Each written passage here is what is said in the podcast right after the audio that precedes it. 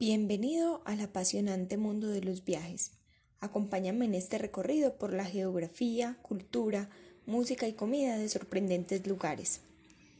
En el podcast de hoy hablaremos sobre Argentina, un país que debido a su gran extensión territorial tiene una increíble diversidad natural y cultural a lo largo y ancho de su territorio. Al norte de Argentina llegué en tren después de un viaje de 29 horas desde Buenos Aires. Era un tren viejo, incómodo, cuyo baño solo era un hueco por el que se veían pasar a toda prisa los rieles. El tren era la forma más barata de llegar al norte porque son públicos y con mi presupuesto de estudiante no me alcanzaba para tiquetes de avión. En el recorrido se hacían paradas en pueblos casi inhóspitos y en los que subían y bajaban personas ajetreadas con niños de brazos, maletas y hasta gallinas.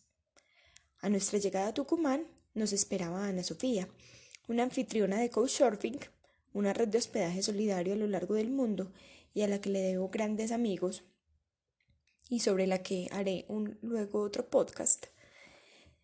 Las ciudades del norte me hicieron sentir un poco en casa porque sus parques se parecían a los nuestros. Eran el centro de la vida comunitaria, con su fuente y su iglesia. Sin embargo, al salir de la ciudad, mis ojos descubrieron paisajes totalmente nuevos y sorprendentes. Eran montañas rocosas a las que no podía parar de fotografiar desde el bus. Predominaban los colores cálidos, mostaza, terracota, naranja, rojo, pero de repente aparecía una montaña de tonalidad verde o azul que destacaba entre las otras. En los pueblos, como dice el poema Cacharpari, es otro el tiempo, como es otro el espacio.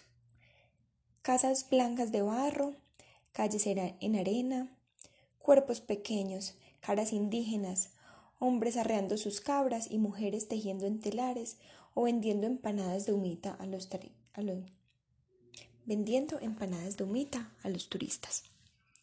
Son tres pesos mi doñita. Eran pocas las palabras que intercambiaban con los foráneos de todas partes del mundo que disfrutábamos la simpleza de la vida en ese lugar. En la noche íbamos a las peñas, Así es como se llaman las fiestas tradicionales, donde se escucha la música del pueblo y como seguíamos en Argentina, no faltó el buen vino. Bailamos samba y chacarera hasta que nos dolieron los pies.